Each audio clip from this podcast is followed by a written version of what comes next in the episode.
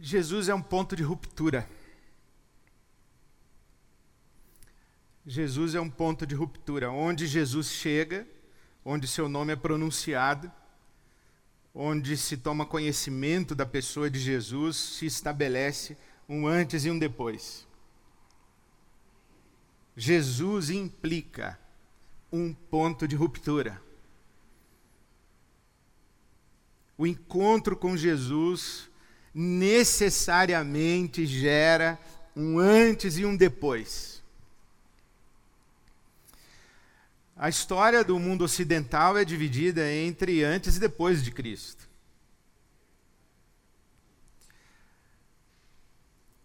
A sua vida tem um antes e depois de Cristo. Não é possível você se encontrar com Jesus e continuar a ser a mesma pessoa que você era, ter a mesma vida que você tinha, pensar as mesmas coisas que você pensava, se comportar da mesma maneira que você se comportava, ter o mesmo coração, a mesma atitude,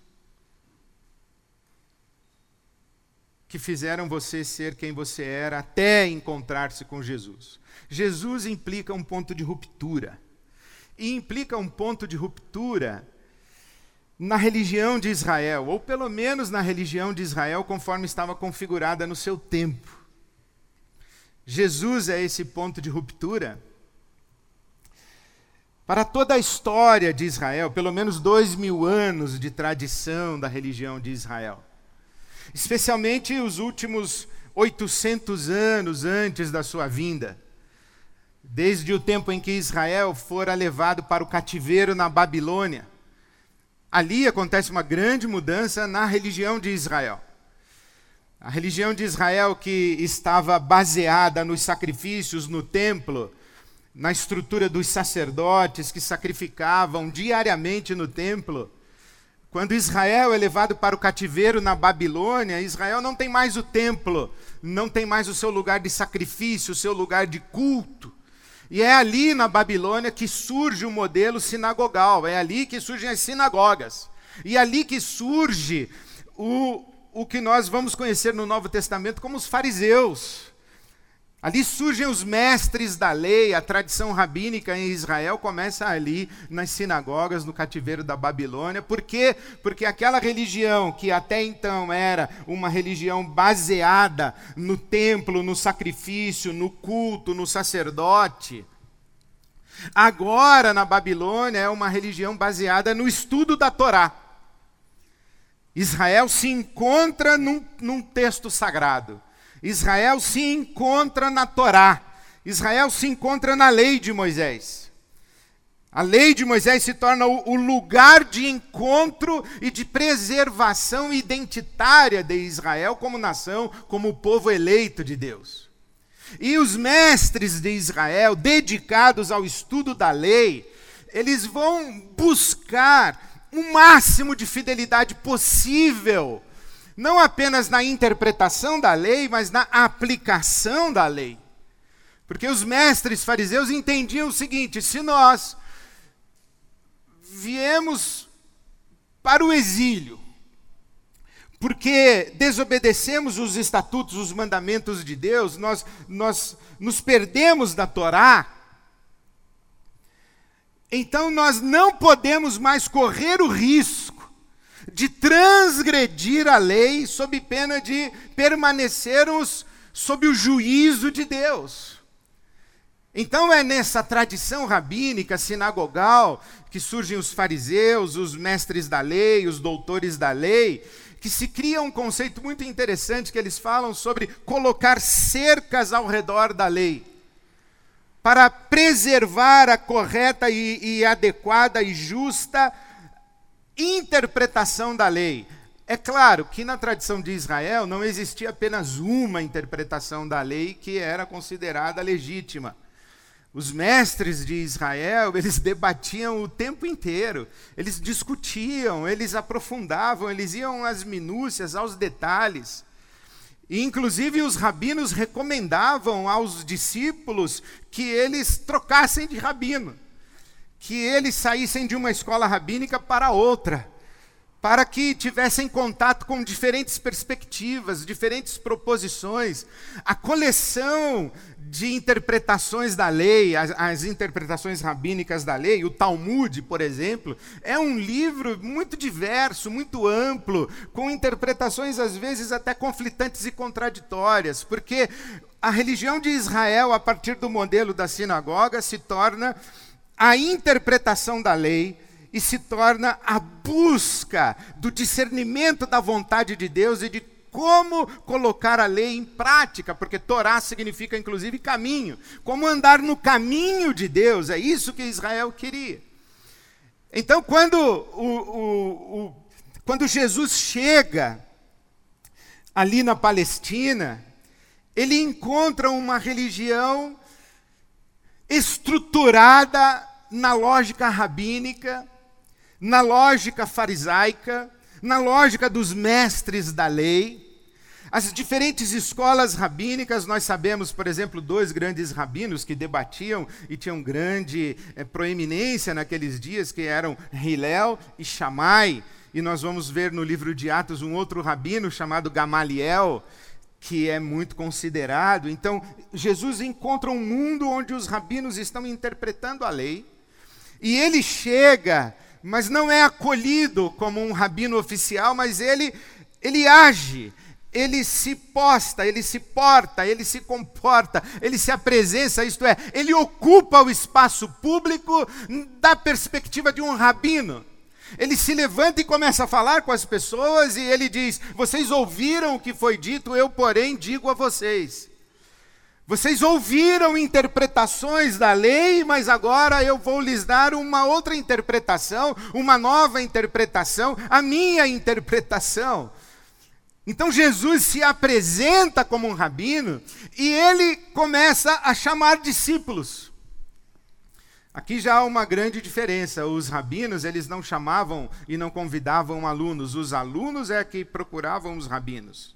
Os alunos, os discípulos, os talmidim, eles é que buscavam as escolas rabínicas. Jesus quebra esse protocolo. Primeiro, que ele não espera a autorização de nenhum rabino e de nenhuma autoridade rabínica, e ele não espera a autorização dos mestres de Israel, dizendo a ele: Você tem autoridade para ensinar, porque nós, os mestres de Israel, lhes damos, lhes damos a você essa autoridade. Ele não espera isso, ele, ele já começa a falar e agir como se fosse uma autoridade em Israel. E também ele quebra o protocolo porque ele chama os seus discípulos. E aqui eu chego com você no Evangelho de Marcos, que eu quero ler com você os três primeiros capítulos de Marcos hoje, para você discernir a pessoa de Jesus, a obra de Jesus, a religião de Jesus. Nós acabamos de cantar que Jesus restaura a essência da religião. É sobre isso que eu quero falar com você. Eu quero falar sobre a religião de Jesus e a maneira como, a partir do encontro com Jesus, se estabelece um antes e um depois, que Jesus é um ponto de ruptura. E aqui, quando ele chega e ele começa a se manifestar, e ele começa a agir, ele começa a ensinar, ele fala do alto da autoridade de um rabi, de um mestre em Israel. Primeira coisa que ele faz, ele chama os discípulos. Eu estou em Marcos, os capítulo 1, os versículos 14 e 15, ele anuncia a chegada do reino de Deus. O reino de Deus está próximo, e próximo não é cronologicamente próximo, é daqui a um ano, daqui a seis meses, daqui a uma semana. Próximo no sentido de, de localização ou de acesso. O reino de Deus está próximo, é como se Jesus dissesse: se você estender a sua mão, você toca no reino de Deus. Se você der um passo, você entra no reino de Deus. Se você fizer um gesto, você, você, você participa do reino de Deus. E o gesto que Jesus convida os seus circunstantes a fazer, e também convida a mim e a você, não é outro senão arrependam-se e creiam. O reino de Deus está aí. Versículo 14 do capítulo 1. João foi preso e então Jesus foi para a Galiléia proclamando as boas notícias de Deus e dizendo: O tempo é chegado, o reino de Deus está próximo, arrependam-se e creiam nessas boas notícias. Arrependimento é uma expansão de consciência. Jesus está dizendo: abra o seu entendimento. Deixe com que a sua consciência seja dilatada para que você perceba e para que você participe do reino de Deus. Dê um passo de fé, creia nisso que o reino de Deus está aqui. E então Jesus se dirige aos seus primeiros discípulos. Marcos capítulo 1, ele vai a Pedro e a André e ele diz: "Sigam-me, venham comigo, e eu farei de vocês pescadores de homens. Venham comigo e eu farei de vocês pescadores de homens. Aqui tem mais uma ruptura. Os rabinos tinham seus discípulos para que os seus discípulos aprendessem com eles, rabinos, a interpretação correta da lei de Moisés. As escolas rabínicas tinham como finalidade o ensino da Torá. Um rabino dizia: Venha comigo porque eu vou ensinar a Torá para você. Jesus diz assim: Não, comigo não. Venha comigo que eu vou ensinar você, eu vou fazer de você uma pessoa que busca pessoas. Eu vou tocar a sua vida de tal maneira e você vai me ajudar a pescar gente. Você vai me ajudar a buscar pessoas, pescar homens não é estudar a Torá, é buscar pessoas. Não é a preservação da Torá, é a redenção das pessoas. Não é aprender a correta interpretação da Torá, é aprender a redimir ou colaborar para que pessoas sejam redimidas, sejam curadas e sejam libertas. E tanto é verdade que Jesus faz essa ruptura na tradição rabínica de Israel e entra em choque, em confronto com os fariseus e com os doutores e mestres da lei e com a estrutura religiosa de Israel, que Jesus vai a uma sinagoga em Cafarnaum. Capítulo 1 do Evangelho de Marcos, então, Jesus vai para Cafarnaum e logo chega ao sábado, e ele, como bom judeu, ao sábado vai à sinagoga e vai à sinagoga para interpretar a Torá. Somente que quando Jesus está na sinagoga interpretando a Torá, quando Jesus está na sinagoga dando a sua fazendo a sua leitura da lei, esse processo de leitura da lei, de interpretação da Torá, se torna secundário a um fato. E o fato não é outro senão um homem possesso de um espírito imundo, grita: O que queres conosco, Jesus de Nazaré? Vieste para nos destruir? Sei quem tu és, o Santo de Deus. Marcos capítulo 1, versículo 24. Um homem possesso por um espírito imundo. Cale-se e saia dele, disse Jesus. Marcos 1, 25. Repreendeu Jesus o espírito imundo, e o espírito imundo sacudiu o homem violentamente e saiu dele gritando muito provavelmente Jesus ilustra para os seus primeiros discípulos o que ele quis dizer com pescar homens. Pescar homens não é tirá-los da incredulidade para a fé. Pescar homens não é tirá-los da não religião para a religião. pescar homens não é proselitismo religioso.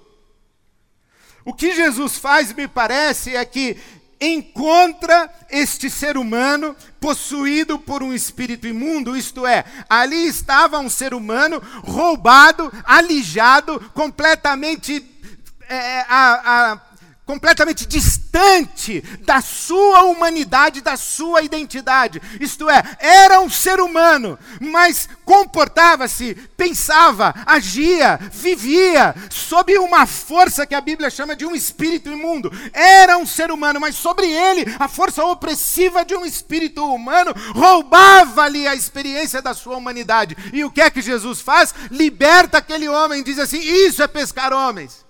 Isto é pescar homens, é buscar no ser humano a sua humanidade. Isso é pescar homens. E é isso que Jesus faz. E as pessoas então ficam admiradas porque Jesus ensina com autoridade. Jesus ensina com autoridade, elas ficam admiradas. Que ensino é este? O que está acontecendo? Nós aqui vimos para ouvir uma explicação da Torá e presenciamos um, um ato de libertação humana. Está vendo a ruptura como começa e como vai ganhando densidade? A narrativa de Marcos segue, e no capítulo 1, versículo 40, Jesus encontra-se com um leproso.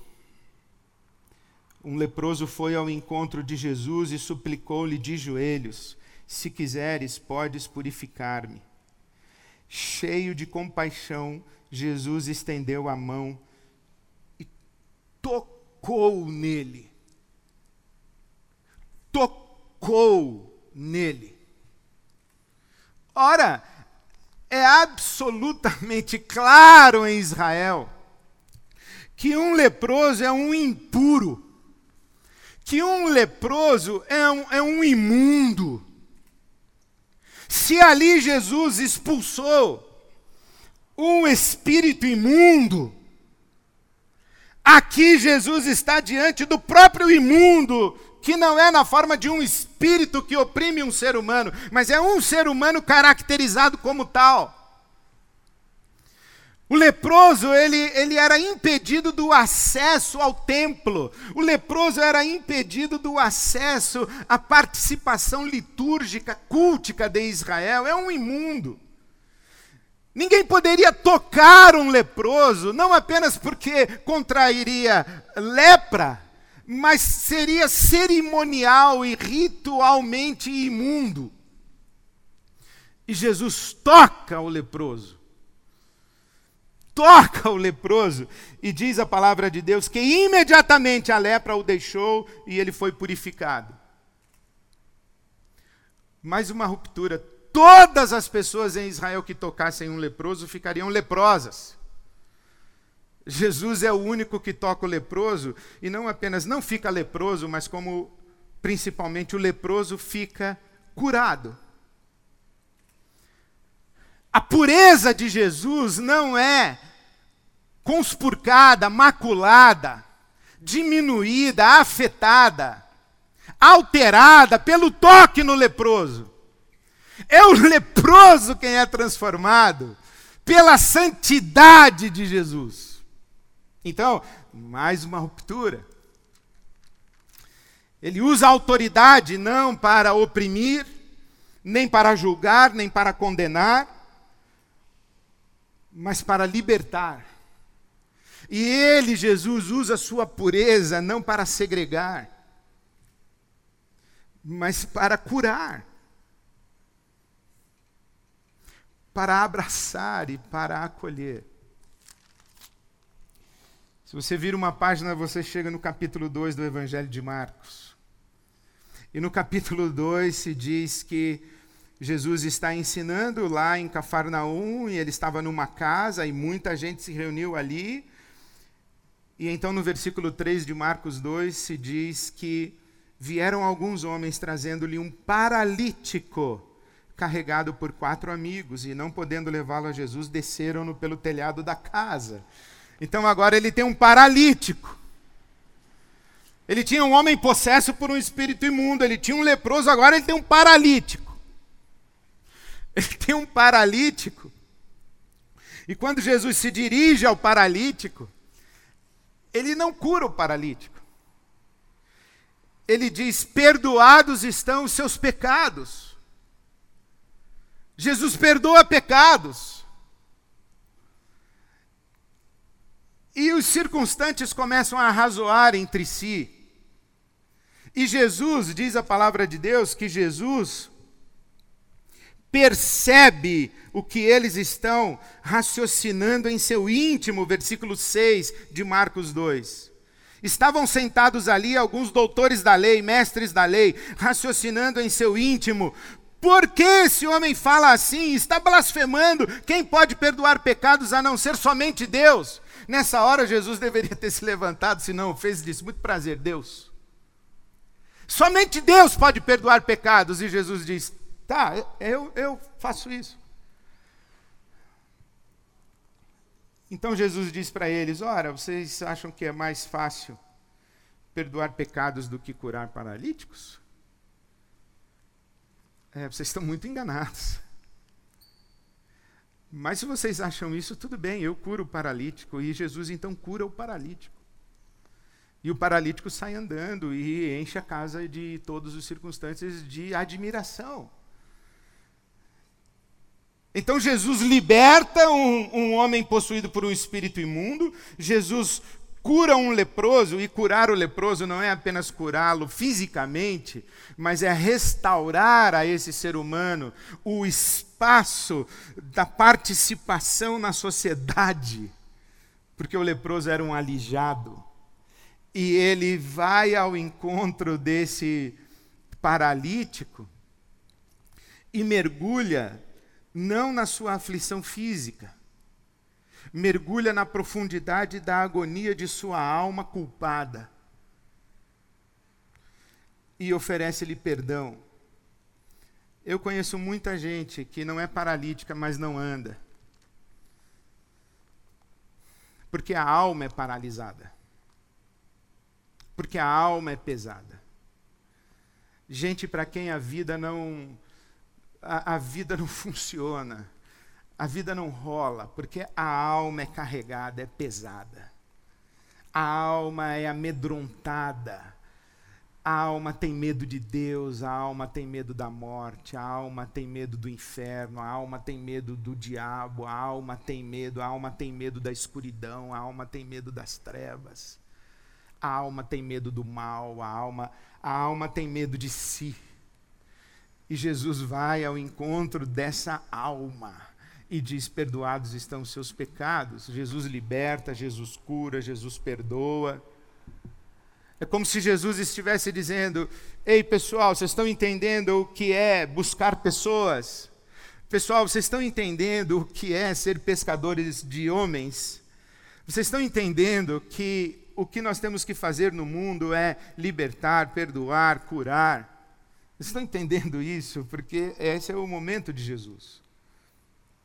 Até que chegamos a um ponto quase que de ápice desse caminho de Jesus, que é ali no capítulo 2, quando no versículo 23, era sábado e os discípulos de Jesus, passando pela lavoura de cereal, eles começaram a colher espigas colheram espigas, e os fariseus e doutores da lei foram criticar Jesus. Olha, os seus seguidores aí estão trabalhando no sábado. E então Jesus faz a sua célebre declaração no versículo 27 de Marcos 2: O sábado foi feito para o homem, e não o homem para o sábado.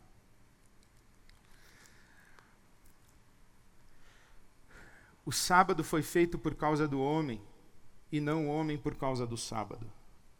O sábado foi criado em benefício do homem e não o homem em benefício do sábado.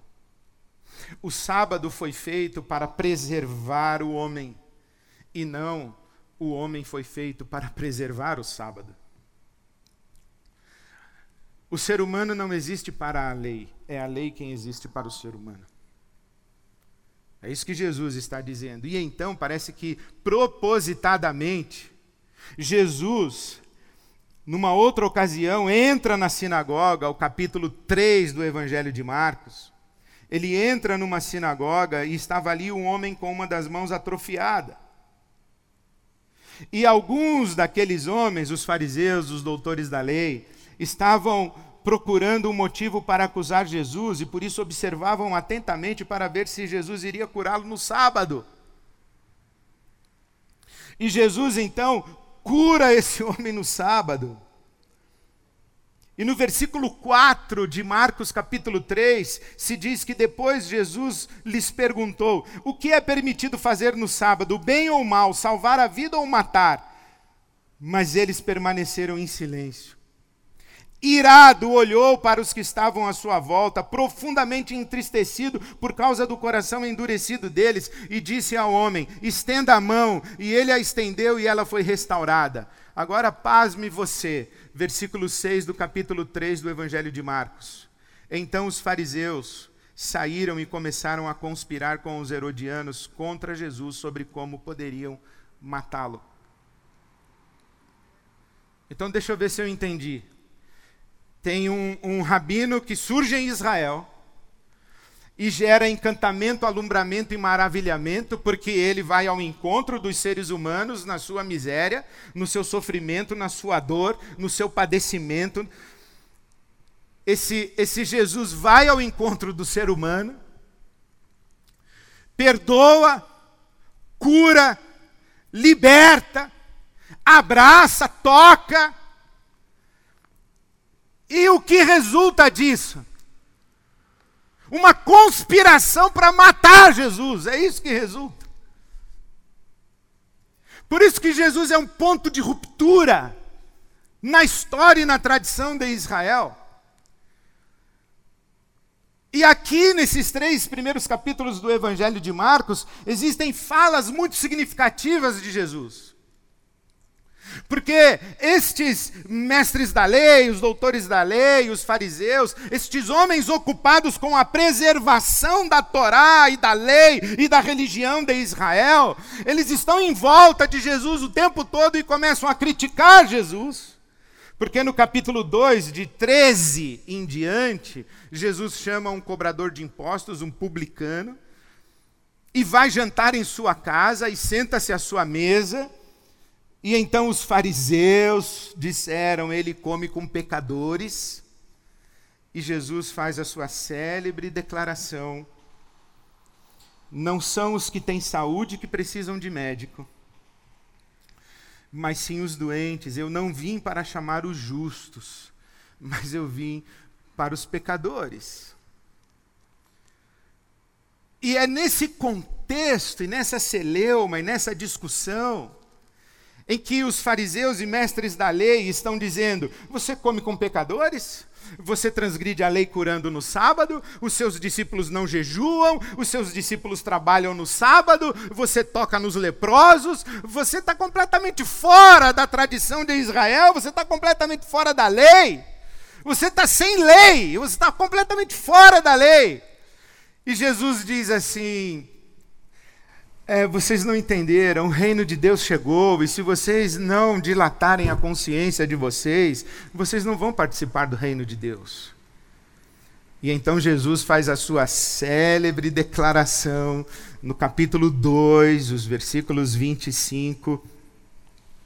Uh, no capítulo 2, os versículos 21 e 22. Ninguém coloca remendo novo em pano velho e ninguém coloca vinho novo em odre velho. A gente coloca remendo novo em pano novo e vinho novo em odre novo. Porque se você coloca remendo novo em pano velho, o pano velho já encolheu quando lavado. O pano novo ainda não. E quando você lavar o pano velho remendado com pano novo, o pano novo vai encolher e vai rasgar o velho. Quando você coloca vinho novo em odre velho, o odre velho já dilatou com o tempo e já chegou à sua forma ou seu, a sua, a sua extensão final. O vinho novo ainda não, ainda está em fermentação, então ele vai fermentar dentro do odre velho e vai arrebentar o odre velho. Por isso Jesus diz: coloca vinho novo em odre novo. O odre é uma bolsa como se fosse uma bolsa de couro. Você coloca o vinho novo em odre novo. Não dá para colocar vinho novo em odre velho, pano novo em pano velho. Esse pano velho e esse pano novo representam a mentalidade, o entendimento. Ou se eu for um pouco mais adequado à tradição bíblica, não é mentalidade, é mentalidade. Ou, ainda mais profundamente bíblico, mentalidade. das entranhas, aquilo que, que move as suas entranhas. Como diz no Provérbios, de tudo que se deve guardar, guarde as suas entranhas, porque é daqui que sai a fonte da vida. Guarde essa, essa pulsão máxima da sua existência. Jesus está dizendo, olha, se as suas, se as suas entranhas não forem, não forem ressignificadas, remexidas, restauradas, libertas, tocadas pelo advento do reino de Deus, você vai ficar no velho e não vai chegar no novo. Jesus é um ponto de ruptura para essa religião de Israel essa religião de Israel que usa a lei contra o ser humano, porque Jesus usa a lei a favor do ser humano. Porque toda vez que você usar a lei contra o ser humano, você está perdendo tanto o ser humano que você vai destruir com o seu legalismo, com o seu moralismo, com o seu autoritarismo, com o seu dogmatismo, com o seu julgamento, com a sua condenação, você vai destruir esse ser humano. Mas não somente isso, você vai destruir a própria lei. Porque a lei foi criada para preservar o ser humano, não para destruí-lo. Jesus, ele não está preocupado em preservar a Torá. Ele cumpre a Torá, mas ele está preocupado e ocupado em preservar seres humanos, porque Jesus sabe que a única forma de preservar a Torá é usá-la para preservar e restaurar e redimir e curar e libertar seres humanos. Jesus, ele não está preocupado e ocupado com os justos. Porque os justos acham que não precisam dele, inclusive. Como é que você sabe se você está no novo ou no velho?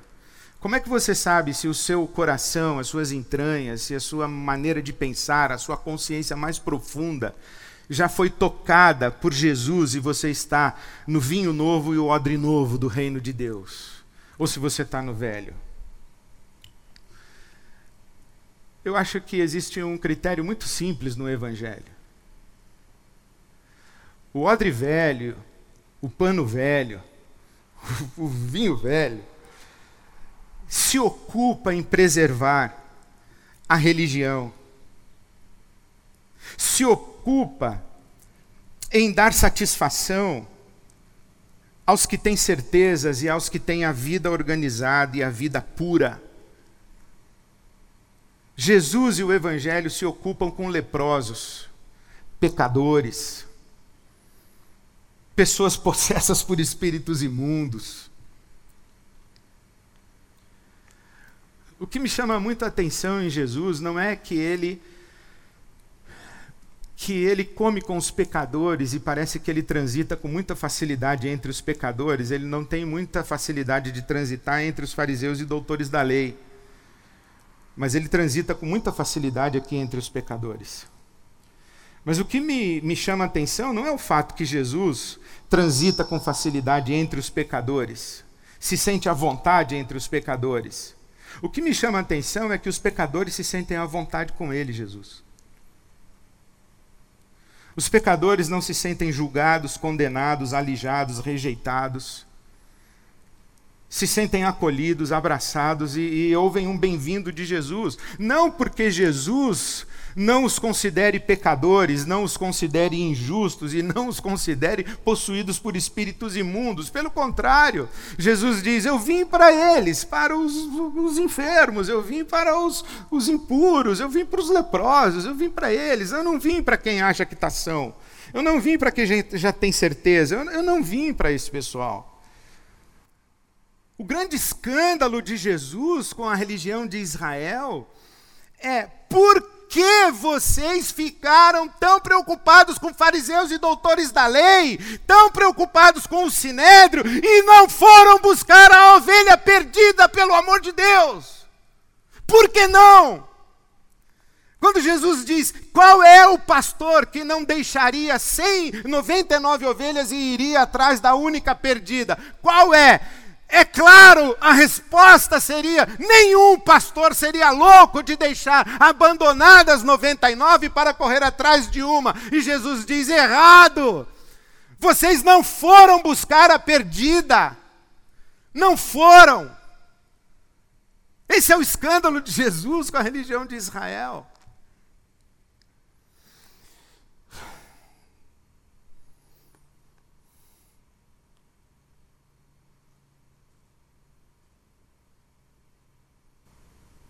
Jesus conta a parábola do fariseu e do publicano. E na parábola do fariseu e do publicano, tem um homem que se considera justo aos seus próprios olhos. E ele diz: Graças te dou, porque eu não sou como os demais. E Jesus diz que esse tal, que está sustentado nas suas certezas e nas suas virtudes, ele ora de si para si mesmo. E aí tem um, um outro homem que ele diz, sem coragem de olhar aos céus, ele diz: Tem misericórdia de mim que sou pecador. E Jesus diz: Foi este homem que foi justificado. Foi este homem que realmente falou com Deus e que ouviu a voz de Deus e que foi, foi embora da sua oração cheio da bênção de Deus. Esse aqui foi embora da sua pseudo-oração, vazio da bênção de Deus. Aí sabe o que você deve estar pensando? É, pastor, mas este homem que falou assim, tem misericórdia de mim que eu sou pecador, foi quando ele se converteu domingo. Aí ele abandonou a vida de pecado, e aí no outro domingo ele orou como um fariseu. A gente pensa isso. É que uma pessoa, quando encontra com Jesus, ela adquire certezas, ela adquire respostas, ela adquire virtudes, ela abandona seu pecado, de tal maneira que um pouquinho tempo depois que ela se converteu, depois que ela foi discipulada, ela foi para a igreja, ela foi para a célula, ela foi para a escola dominical, ela passa a orar como fariseu. E aí a pergunta é: se a, a, oração do fariseu não foi atendida três meses antes, por que seria atendida agora? Não é a igreja, a comunidade do Cristo, a comunidade de Jesus, não é a comunidade das pessoas que passaram pela ruptura do antes e depois de Jesus, e antes de Jesus eram possuídas por espíritos, elas eram pecadoras, elas eram leprosas, e agora que encontraram Jesus, elas não são mais, não tem mais prisões, não tem mais escravidões, elas não têm mais pecados, elas não têm mais dúvidas, agora elas têm a certeza, ela tem, elas têm a virtude. A igreja não é a comunidade disso aqui. A igreja é a comunidade desses aqui que estão aos pés de Jesus. A igreja é a comunidade onde nós estamos diante de Jesus e o ouvimos dizer a nós todos os dias, todas as manhãs, quando a sua misericórdia se renova sobre nós: ser curado, ser perdoado, ser liberto, ser transformado, ser gente. É isso que Jesus está dizendo. O fariseu, quando ouve Jesus dizendo: ser perdoado, já fui. Ser curado, já estou. Ser liberto, já fui liberto. Ser gente, já sou. Os seguidores de Jesus, quando ouvem Jesus dizendo ser curado, eles dizem: Graças te dou, porque estou sendo curado. Quando Jesus diz ser liberto, graças te dou, porque estou sendo liberto ser perdoado. Graças te dou porque estou experimentando e me apropriando do teu perdão. Quando Jesus diz, ser gente, os seguidores de Jesus dizem, faz de mim, faz de mim gente à tua altura e à grandeza da tua beleza.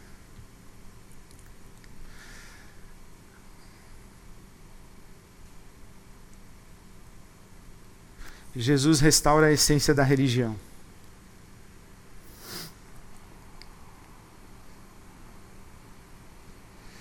Porque a essência da religião de Jesus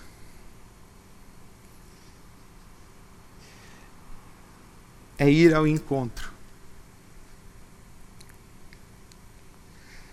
daqueles que sabem de si, da sua falta, da sua carência, do seu pecado, das suas prisões, dos seus grilhões, mas encontram no Cristo a fonte de água viva.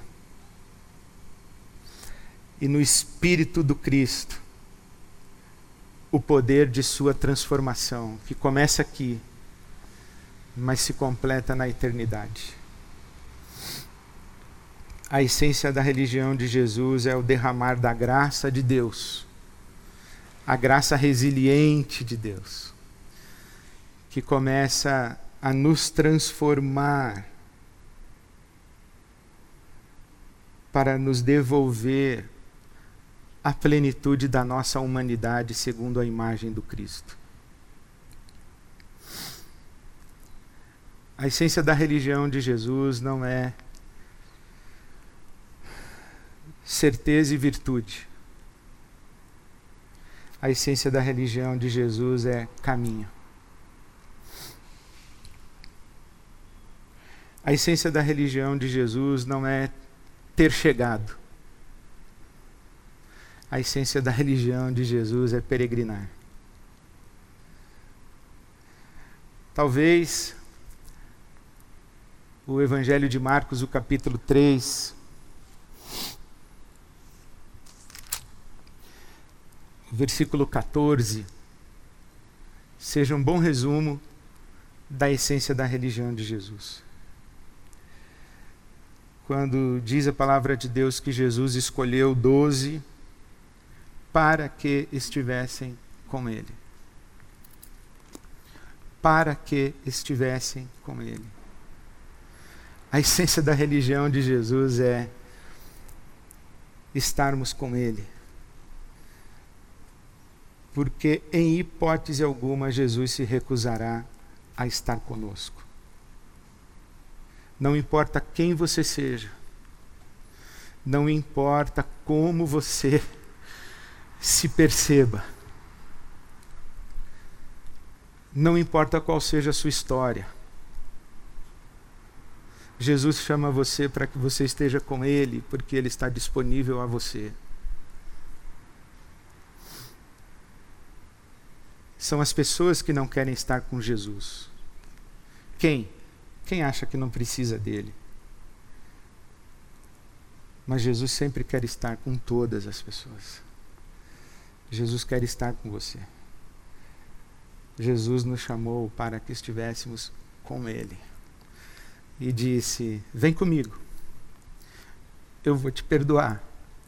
Vem comigo, eu vou te curar. Vem comigo, eu vou te libertar. Vem comigo, eu vou fazer você ser gente. Não despreze, pelo amor de Deus, não despreze o chamado, o convite, o amor de Jesus por você. ser perdoado, ser curado, ser liberto, ser gente em Jesus Cristo para a glória de Deus. Amém.